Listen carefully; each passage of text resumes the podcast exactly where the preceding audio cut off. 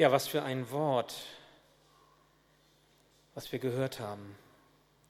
Doch alles, was auch immer ihr tut, alles, was auch immer ihr sagt, soll im Namen von Jesus, dem Herrn, geschehen, durch den ihr Gott, dem Vater, danken sollt. Wow, das soll so die Gemeinschaft der Christen in der Gemeinde, die Gemeinschaft untereinander ausmachen. Das ist schon gar nicht so einfach, das ist schon eine echte Herausforderung.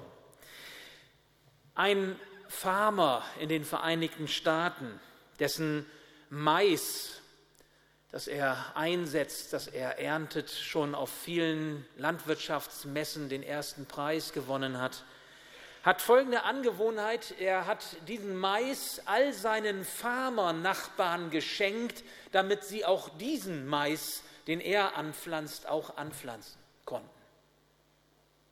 Und als er gefragt wurde, warum, warum machst du das so? Warum verschenkst du deinen kostbaren, deinen Top-Reis, Mais an die, die Nachbarn, an die Bauern drumherum? Und da sagt er, das geschieht in meinem ureigenen Interesse. Weißt du, der Wind trägt die Pollen von ihrem Feld auf mein Feld.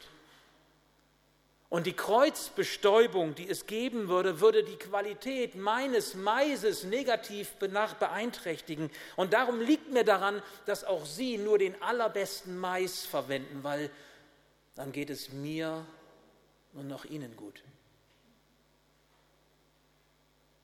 Ich habe mich gefragt, ob das vielleicht die Einstellung auch für das Miteinander in einer christlichen Gemeinde sein könnte.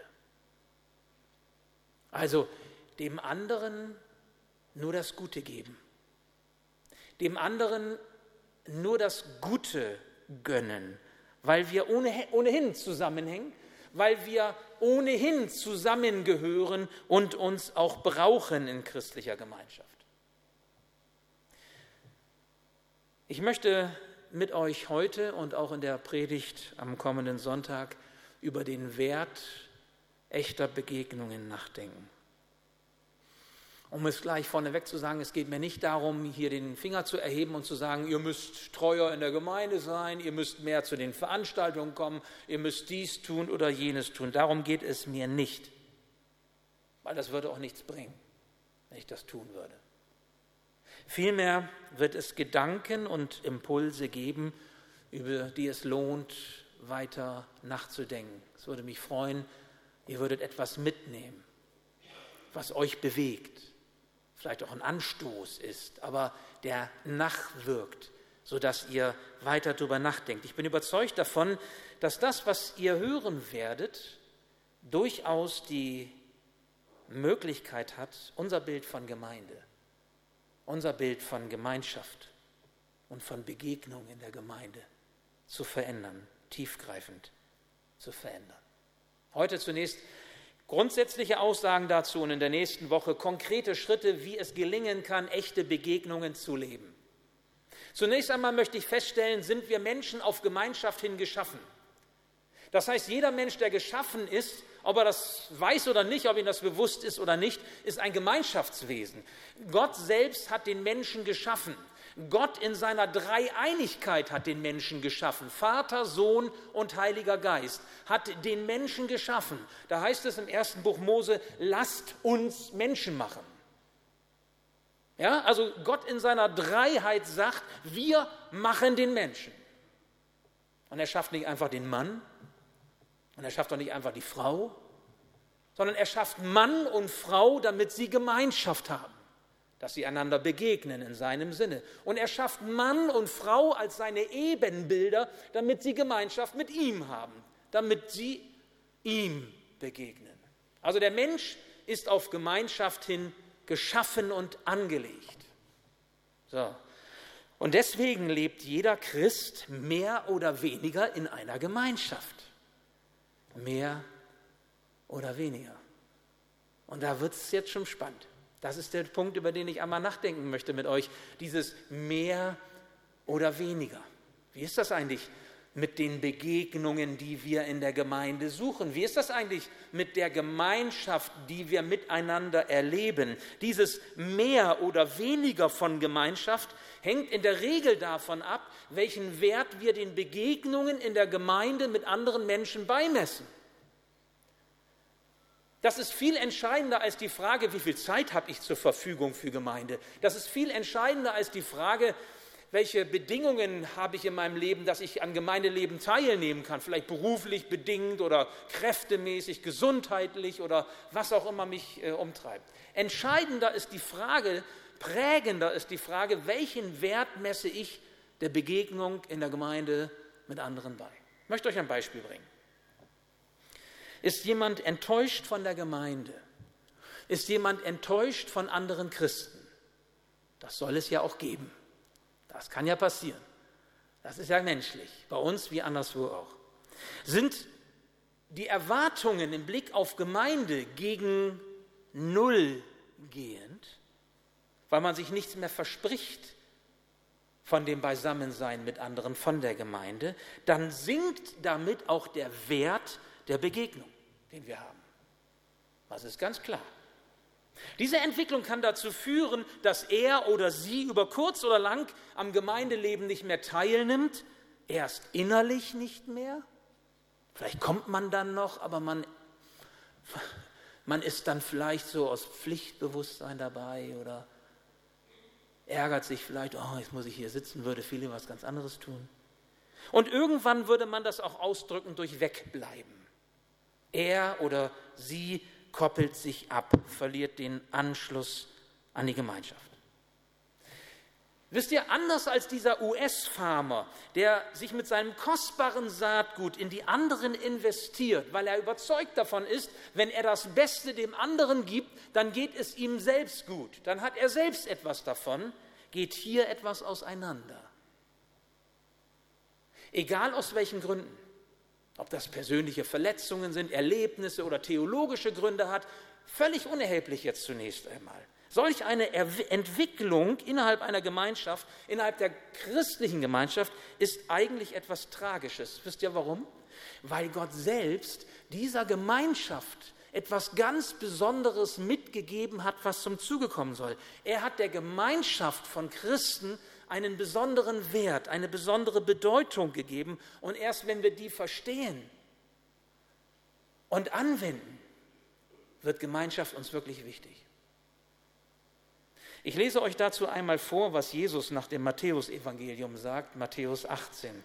Da heißt es, ich sage euch, spricht Jesus, und wenn er sagt euch, dann meint er all die, die ihm nachfolgen, dann meint er auch uns als nachfolgende Gemeinde von Christen. Ich sage euch, alles, was ihr auf der Erde binden werdet, wird im Himmel gebunden sein. Und alles, was ihr auf der Erde lösen werdet, wird im Himmel gelöst werden, gelöst sein. Und noch etwas sage ich euch. Wenn zwei von euch hier auf der Erde darin eins werden, um etwas zu bitten, was immer es auch sei, dann wird es ihnen von meinem Vater im Himmel gegeben werden. Denn wo zwei oder drei in meinem Namen versammelt sind, da bin ich in ihrer Mitte.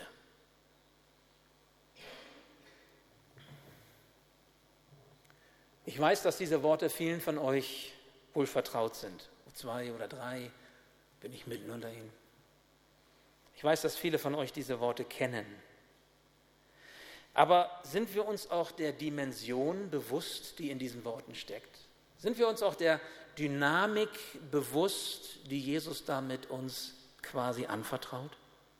Was bedeuten diese Worte konkret für das Miteinander in St. Matthäus? Das ist die entscheidende Frage für mich. Das ist das Spannende. Nicht, ob wir die Worte theoretisch gut finden, ob wir da so einen grünen Haken dran machen können, sondern was heißt das für mich? Was heißt das für dich? Was heißt das für unsere Begegnungen? Jesus spricht hier von christlicher Gemeinschaft, also von solchen, die in seinem Namen zusammenkommen. Nun, was bedeutet das in seinem Namen zusammenkommen? Wenn man das Neue Testament liest, dann, dann kann man entdecken, was, was damit gemeint ist. Beten in seinem Namen, Gemeinschaft pflegen in seinem Namen, Glauben in seinem Namen, Handeln in seinem Namen. Was bedeutet das? Das bedeutet, dass Menschen zusammenkommen in der Gemeinde, die seine Nähe suchen. Christliche Gemeinschaft ist Gemeinschaft, wo Männer und Frauen zusammenkommen, Kinder und Erwachsene zusammenkommen, um die Nähe Jesu zu suchen. Und das geschieht zum Beispiel dadurch, dass wir uns gemeinsam ausrichten auf das, was Gott sagt. Wir hören auf sein Wort und wir tauschen über sein Wort aus und wir wissen, wir sind Lernende, egal wie lange wir unterwegs sind im Glauben, egal wie lange wir schon zur Gemeinde dazugehören. Gemeinschaft im Namen Jesu bedeutet, dass wir Gott, unserem Vater, gemeinsam die Anliegen bringen, die wir auf dem Herzen haben, dass wir kommunizieren mit ihm, dass wir hören auf das, was er uns sagt. Wir wissen als Gemeinschaft im Namen Jesu, dass nicht wir das letzte Wort haben, sondern dass Gott das letzte Wort spricht zu allen Dingen, auch zu dem, was in unserem Leben geschieht. Und wir ermutigen uns, unter diesem Wort zu bleiben und diesem Wort zu vertrauen. Gemeinde im Namen Jesu bedeutet, wir lassen uns senden hin zu den Menschen. Wir bringen ihnen das Evangelium in Worten und Taten und wir, wir bringen ihnen diese, diese Liebe Gottes ganz praktisch und konkret. Wisst ihr, einer solchen Gemeinschaft in seinem Namen verheißt Jesus etwas Göttliches, etwas, was nur er wirken kann. Das hat nichts mit Psychologie zu tun. Das hat nichts mit Gruppendynamik zu tun, sondern das ist etwas, was Gott selbst uns schenkt, nämlich Gnade und Versöhnung. Gnade und Versöhnung. In dieser Gemeinschaft im Namen Jesu, eine Gemeinschaft, die geprägt ist von der Erlösung Jesu Christi, hat die Vergebung der Sünden im Namen Jesu ihren zentralen Ort. Diese Vergebung Jesu Christi ist das Herzstück einer jeden christlichen Gemeinschaft. Diese Versöhnung mit Gott und Versöhnung mit dem Nächsten ist das Herzstück einer jeden Gemeinschaft. Nicht das Pflegen unserer Gaben und Charismen ist das Herzstück. Das ist wichtig. Das zeichnet christliche Gemeinde aus, aber es ist nicht das Herzstück. Nicht die Erkenntnis Gottes ist das Herzstück der Gemeinschaft der Gläubigen. Und es ist auch nicht das Herzstück die Heilung von Krankheiten und anderer Wundererfahrung, sondern allein die Botschaft der Versöhnung. Lasst euch versöhnen mit Gott ist das Herzstück der Gemeinschaft von Christen, wenn sie im Namen Jesu zusammenkommen. Es ist die Freiheit der Versöhnung. Und das Übungsfeld, um diese Gnade und Versöhnung zu erleben, das Feld, wo wir das einüben und durchbuchstabieren können, ist das Miteinander in der Gemeinde. In den Begegnungen, die wir haben. Und da merken wir schon, auch die Begegnung mit denen, um, den, um die herum wir vielleicht einen Bogen machen würden wollen, die uns vielleicht nicht gleich so sympathisch sind oder die es uns schwer machen oder denen wir es schwer machen. Und zugleich stiftet Jesus auch ein Einswerden untereinander, so wie wir das eben in der Lesung hatten, das Band der Liebe, das uns miteinander verbindet. Es ist ja die Liebe Gottes, die uns miteinander verbindet. Und ihr Lieben, auch das wieder nicht in der Theorie, sondern in der Praxis ganz konkret das Einswerden in seinem Namen, weil wir alle abhängig sind von der Gnade, weil wir alle abhängig sind von der Versöhnung. So wie Jesus, der Sohn, eins ist mit Gott dem Vater. So wie Gott, Vater, Sohn und Heiliger Geist eins sind in dieser Dreieinigkeit, in dieser Gemeinschaft, die sie miteinander leben, sollen wir eins sein miteinander, so wie er auch eins ist mit uns. Nun, die Frage bleibt, warum ist aus der Sicht Gottes der Wert echter Begegnung so wichtig? Was meint eigentlich echte Begegnung? Darüber möchte ich mit euch nachdenken heute und am nächsten Sonntag. Zunächst möchte ich einmal mit drei Irrtümern aufräumen, Irrtümer, die ich nicht mehr bereit bin zu glauben. Irrtümer, die ich mehr oder weniger in der Geschichte meines Christseins ähm, geglaubt hatte. Das ist der eine Irrtum. Viele Christen, die brav im Gottesdienst sitzen, für sie bedeutet, zur Gemeinde dazu zu gehören, sich an den angebotenen Aktivitäten zu beteiligen, mitzumachen. Ich, je mehr ich mitmache, desto mehr gehöre ich irgendwie dazu. Das ist nun mal irgendwie so. Manche ältere Geschwister tun dies, weil sie das vielleicht schon immer gemacht haben, weil sie so pflichtbewusst sind und dann hört man so wie, naja, man ist halt dabei, man tut das halt. Ich gehöre ja schließlich dazu. Jüngere Geschwister, so mancher vielleicht hier auch unter uns, tickt so ein bisschen anders so als postmodernes Gesellschaftsglied. Da ist das so, da sucht man sich das, das Beliebteste aus. Das ist so ein bisschen wie wenn man eine Menükarte vor sich hat das Internet mit den vielen Möglichkeiten oder das TV-Programm, da sucht man sich das aus, was einem jetzt gerade am besten zu passen scheint. Also ich tue das, was mir gefällt, was mir irgendwie etwas gibt. Ich halte das für einen Irrtum. Die Gemeinschaft und die Begegnung in der Gemeinde so zu verstehen.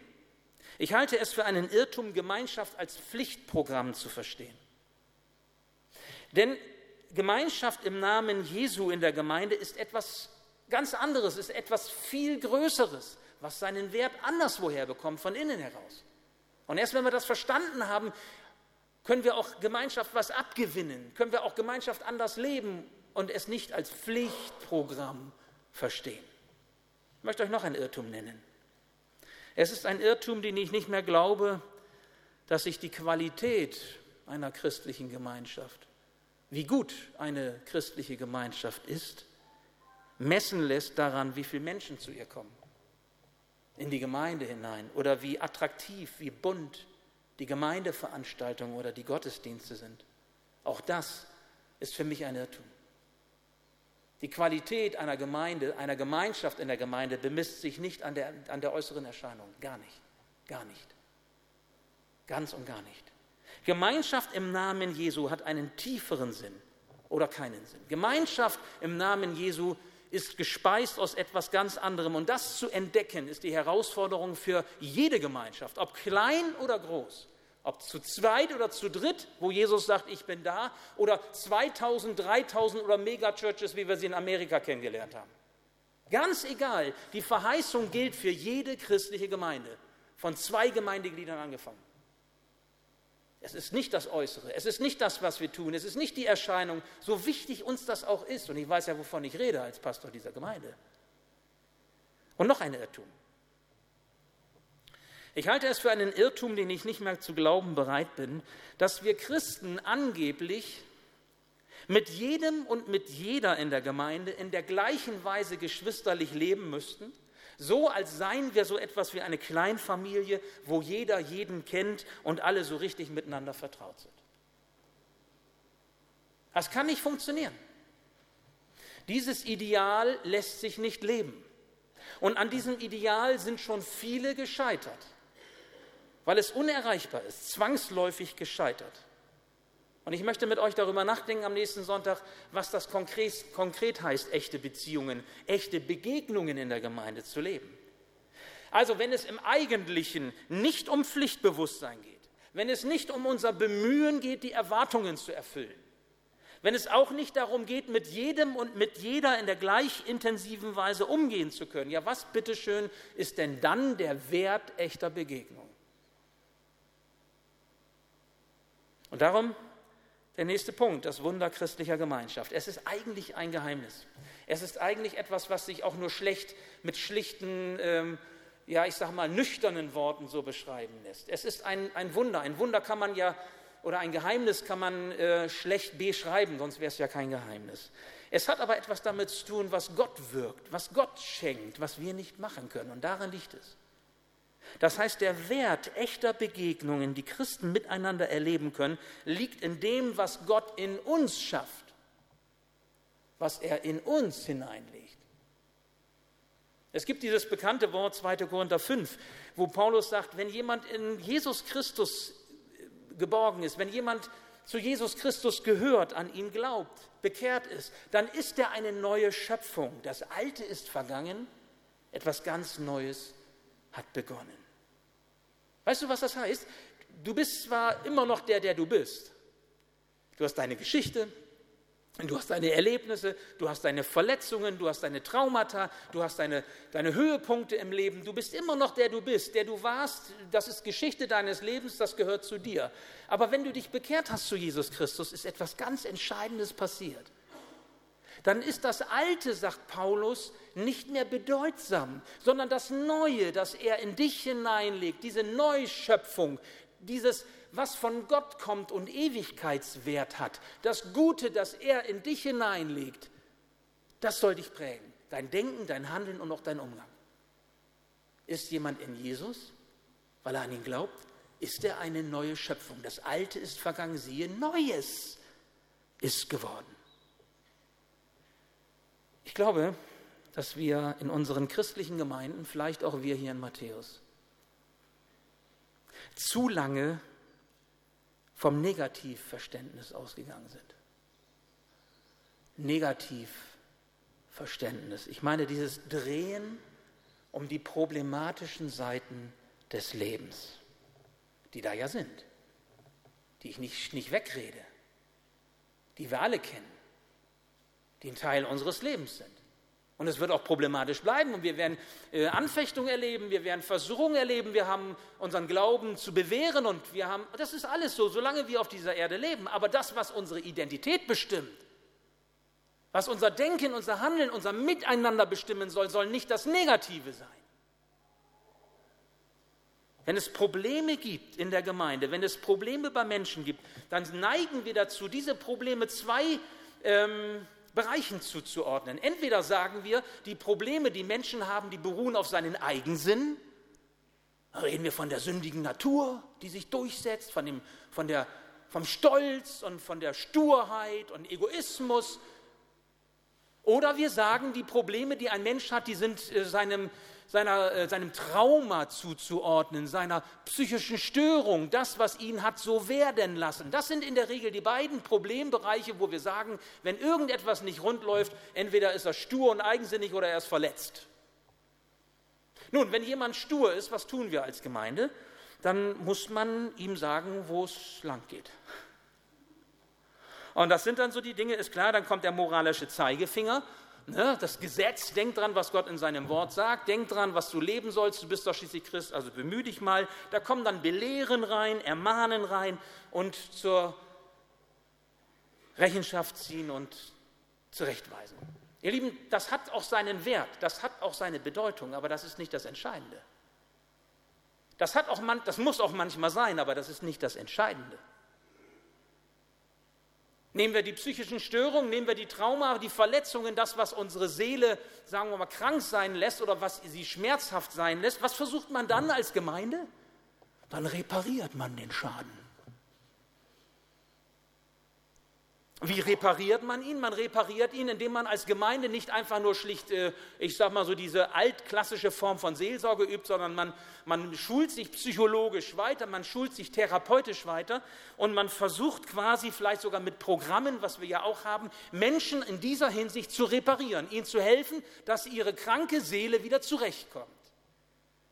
Das ist so, wie wenn das Auto eine Macke hat und du gehst in eine Werkstatt oder versuchst es erstmal alleine. Wenn wir das dann aber nicht hinbekommen, weil wir an Grenzen stoßen, wisst ihr, was dann passiert? Dann sagen wir, oh, wie gut, dass es christliche Therapeuten gibt. Und dann überweisen wir hin zu diesen christlichen Therapeuten und die sorgen dann dafür, dass dieser Schaden repariert sind und repariert wird und wir sind dann fein raus und haben ein gutes Gewissen. Ihr Lieben, dass auch das nicht falsch verstanden wird, das hat seine Berechtigung. Es gibt bestimmte seelische Nöte, es gibt bestimmte Zustände der Seele, die, wo die auch, ich sage mal, fachkundige Begleitung und Beratung brauchen. Keine Frage. Aber was, liebe Geschwister, wenn das eigentliche Problem in unserem Leben, was sich zeigt auch im Umgang miteinander, nicht unser Eigensinn ist, der gebrochen werden muss, und auch nicht die psychische Störung oder das Trauma, an dem wir leiden, das repariert werden muss. Was ist, wenn wir als Menschen in einer gottentfremdeten Welt alle letztlich unter einer beziehungslosen Seele leiden, eine Seele, die ihren Halt in Gott verloren hat, die ihre gottgegebene Identität verloren hat, weil sie nicht mehr in Beziehung lebt, in einer gesunden Beziehung zu dem lebendigen Gott, der Gemeinschaft haben will. Und weil es ihr nicht mehr gelingt, Beziehung in einem guten Sinne zu leben, in die Gott uns gestellt hat, auch in der Gemeinde. Was ist, wenn das der Grund ist, warum wir letztendlich leiden und warum es letztendlich nicht so funktioniert? Wisst ihr, ich will es so einmal formulieren. Ich bin überzeugt davon, dass tief im Herzen eines jeden Gläubigen, und über die rede ich jetzt hier, im Herzen eines jeden Gläubigen etwas Gutes wohnt, was von Gott kommt, weil er eine Neuschöpfung ist. Etwas Gutes, das in ihm wohnt, das größer und stärker ist als alles Böse und Kaputte in seinem Leben. Und wie gehen wir jetzt miteinander um? Die Frage darauf, ob das stimmt oder nicht stimmt oder was das bedeutet, entscheidet darüber, wie unsere Begegnungen aussehen, wie wir Gemeinde verstehen. Deswegen ist das so entscheidend. Unsere Gemeinschaft mit anderen hängt davon ab, dass wir unsere Fähigkeit in Gemeinschaft zu leben, wie Gott es uns gegeben hat, zur Freude und zur Stärkung anderer einsetzen und nicht für uns selbst. Zur Freude und zur Stärkung anderer und nicht für uns selbst. Das macht den Wert unserer Begegnungen aus.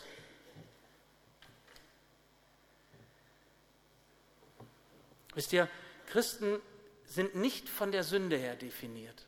Als Christen sind wir nicht von dem her definiert, was repariert werden muss. Die Schrift sagt es anders. Gott, unser Vater, sieht uns anders, seitdem wir durch das Opfer Jesu versöhnt sind. Es ist etwas unendlich Gutes in unser Leben, in unser Herz hineingelegt worden, als wir zu seinen Kindern wurden, als wir angenommen wurden von ihm und mit neuem, ewigen Leben beschenkt wurden. Und wisst ihr, dieses Gute, was in deinem Herzen von ihm hineingelegt ist, in meinem Herzen von ihm hineingelegt ist, dieses Gute wartet nur darauf, Raum zu gewinnen. Dieses Gute wartet nur darauf, seine Kraft entfalten zu können. Ihr wisst es alle selber, die ihr zur Gemeinde kommt. Gott hat uns außergewöhnliche Fähigkeiten gegeben. Diese außergewöhnlichen Fähigkeiten, wir nennen sie Gaben oder Charismen. Wozu sind sie da? Diese Gaben sind dazu da, um in der Gemeinschaft wirksam zu werden. Lesen wir die Bibel, lesen wir das Neue Testament, wird das deutlich. 1. Korinther 12 bis 14. Ganz deutlich, es sind Gaben, die Gott gegeben hat, die in der Gemeinschaft, in den Begegnungen miteinander wirksam werden sollen. Es sind auch Gaben, viele Gaben, die er, auch, die er auch explizit für die Gemeinschaft, für dieses Miteinander gegeben hat und nicht nur für uns, sondern zur Auferbauung, zur Tröstung, zur Stärkung dessen, was er in den anderen hineingelegt hat. Dafür. Jesus schenkt sich selbst der Gemeinschaft in seinem Namen. Er ist mitten unter ihnen. Und ich finde das so genial, wenn er sagt zwei oder drei. Was für ein Trost ist das für die verfolgte Gemeinde? Wo die nicht so eine schöne Gemeinde haben, wo die nicht so schöne Möglichkeiten haben, Gottesdienst zu feiern wie wir, wo die zu zweit oder zu dritt zusammenkommen und, und plärrende Lieder singen, weil sie nicht die Gabe des Singens haben. Und Gott sagt, oh, wow, toll, ihr kriegt volle Verheißung und vollen Segen, so wie Matthäus mit ihren 500 Leuten in Gottesdiensten. Und? Oder wie Willow mit 20.000. Und? Völlig egal. Es kommt doch nicht darauf drauf an, es kommt darauf an, dass Gemeinschaft in seinem Namen gelebt wird. Und er verheißt 100 Prozent der Gemeinschaft, und der Gemeinschaft. Sind wir besser? Haben wir mehr? Bei uns ist das ja sogar so, da haben wir so tolle Möglichkeiten und die Gemeinde sagt, oh, so viel Geld und so viel und das und dieses. Können sich ja gar nicht mehr freuen über das, was Gott tut. Das ist das Prinzip der verwöhnten Kinder, die sich nicht mehr freuen können über das, was Gott schenkt. Mit solchen Problemen haben wir zu tun. Das ist nicht das Problem der verfolgten Gemeinde, ihr Lieben. Die würden sagen, ihr seid so reich gesegnet, geht auf die Knie und dankt Gott dafür. Und wir meckern rum und nödeln rum und kommen damit nicht mehr zurecht, weil es uns so gut geht. Vielleicht, vielleicht ist das so. Wisst ihr, Jesus schenkt sich selbst und das Leben, das er gibt, ist mehr als Reparieren von Schäden, die wir erfahren haben. Das Leben, das er gibt, ist mehr als das Bemühen darum, zu funktionieren und den Erwartungen zu genügen, die andere vielleicht an uns haben. Bitte erinnert euch noch einmal an den Farmer. Der Farmer verschenkt seine kostbare Saat. Und ich stelle mir Begegnungen unter Christen auch bei uns in der Weise vor, dass wir weitergeben, was wir empfangen. Denn wir brauchen einander und wir gehören zusammen. Und wir geben einander das, womit Gott uns ausgerüstet hat. Die Saat Gottes, die er in dich und in mich hineingelegt hat, die dient uns allein dann, wenn wir sie zum Segen einsetzen für andere. Nur dann dient sie uns. Nur dann haben wir etwas davon. Jeder von uns. So verstehe ich auch das, was Paulus sagt, Galater 6. Helft einander, eure Lasten zu tragen. Auf diese Weise werdet ihr das Gesetz erfüllen, das Christus uns gegeben hat. Helft einander. Warum soll ich helfen? Aus Pflichtbewusstsein? Nein, weil wir zusammengehören. Und wenn ich dem anderen helfe, wisst ihr was, dann werde ich beschenkt, dann habe ich etwas davon. Wenn es ihm gut geht, dann geht es auch mir gut. Das ist dieses Bild des Leibes. Tut es dem Zeh weh, ja, dann tut, dann tut der ganze, oder hast Zahnschmerzen, dann leidet alles. Das ist das Bild des Leibes. Wir gehören zusammen. Und nur darin zeigt sich echte Begegnung, dass wir auch zusammen bleiben. Unsere Gemeinschaft hängt davon ab, dass wir zur Freude und zur Stärkung, habe ich gesagt, der anderen uns einsetzen. Ey, das geht. Es gibt ein Wort, was mich schon seit langem auch bewegt, wo ich immer überlegt habe, auch wie ist das zu verstehen. Und ich habe jetzt noch einmal so neu ähm, für mich gedacht, vielleicht ist das jetzt eine, eine Hilfe. Jedenfalls für mich sehe ich so, Johannes 7, da heißt es, wer an mich glaubt, sagt Jesus, wer an mich glaubt, aus dessen Innerem werden Ströme lebendigen Wassers fließen, wie es in der Schrift heißt. Ströme lebendigen Wassers. Hast du dich auch schon mal gefragt, was ist das? Sind das jetzt die großen Wundergaben? Na ja, toll, kann man natürlich sagen. Der eine hat sie, der andere hat sie nicht und super toll. Ja, was heißt das im Alltag? Was heißt das in den Begegnungen? Ja, genau. Es kommt etwas von mir zum anderen in dieser echten Begegnung im Namen Jesu. Und es kommt etwas von dem anderen zu mir in dieser echten Begegnung im Namen Jesu. Und wir befruchten einander mit der Gnade und Versöhnung, die Gott uns gegeben hat, mit der Vergebung unserer Schuld, die er uns schenkt.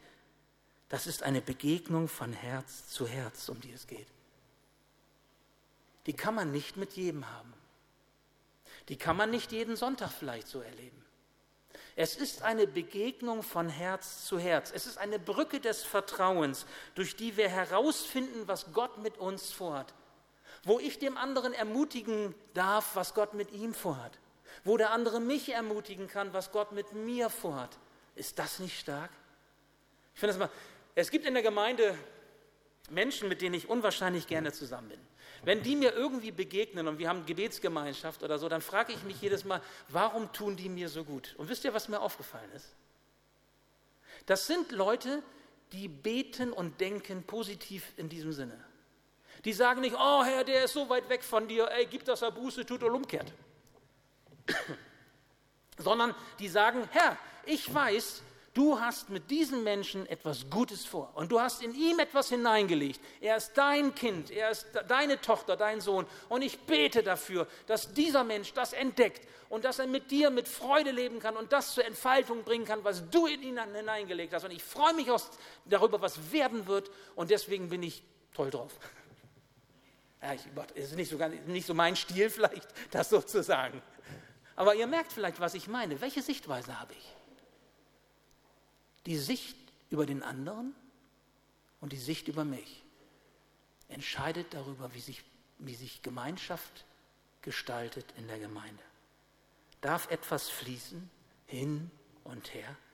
Etwas, das was ganz anderes ist als irgendwie eine tolle Erkenntnis, geistlich, theologisch, als irgendwelche tollen Worte, die wir haben, Manchmal ist es einfach nur ein Arm, den man um jemanden legt. Manchmal ist es vielleicht auch einfach nur ein stilles Gebet für den anderen. Das kann überhaupt gar nicht augenscheinlich sein. Und trotzdem bewegt es. Darauf kommt es an. Das sind echte Begegnungen. Verstehen wir diese geistliche Wahrheit über Gemeinschaft, ich bin überzeugt davon, dann verändert sich das Bild, unser Bild, mein Bild und dein Bild von Gemeinde. Dann ist Gemeinde nicht mehr beliebig austauschbar. Dann ist es nicht egal, wo ist die geilste Gemeinde, wo ich hingehe, wo ist der beste Gottesdienst, wo ich hingehe, sondern wo kann ich echte Beziehungen leben. Und dann wird meine Gemeinde zur wichtigsten Sache, weil ich dort mit wenigen Menschen echte Begegnung haben und heilende Gemeinschaft erleben kann. Und da möchte ich gerne hin. Ich selber und würde gerne auch mit euch dahin wollen. Lasst uns neu erkennen, lasst uns neu verstehen, was die Gemeinschaft im Namen Jesu bedeutet. Ich möchte schließen mit einem Zitat. Lawrence Crabb, der hat einmal, dieser amerikanische Therapeut, Psychologe und Seelsorger und Pastor, der hat einmal gesagt, wir, du und ich, wir verfügen über eine Kraft, die, wenn sie freigesetzt wird, gebrochene Herzen heilen, durch Missbrauch verursachte Schäden überwinden, Niedergeschlagene ermutigen, Einsame aus der Reserve locken, frustrierte Teenager und Kinder mit neuem Schwung erfüllen.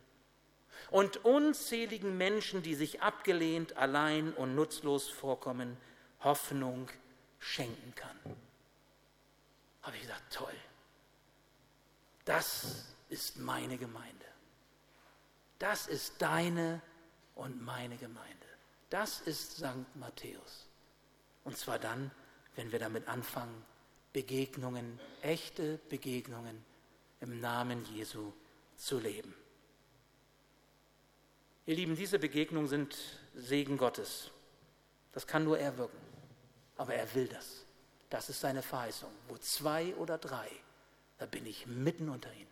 Es fängt ganz klein an. Wir brauchen es nur glauben und leben. Und wir dürfen auch hier in St. Matthäus an diesem Segen teilhaben. Und darüber freue ich mich.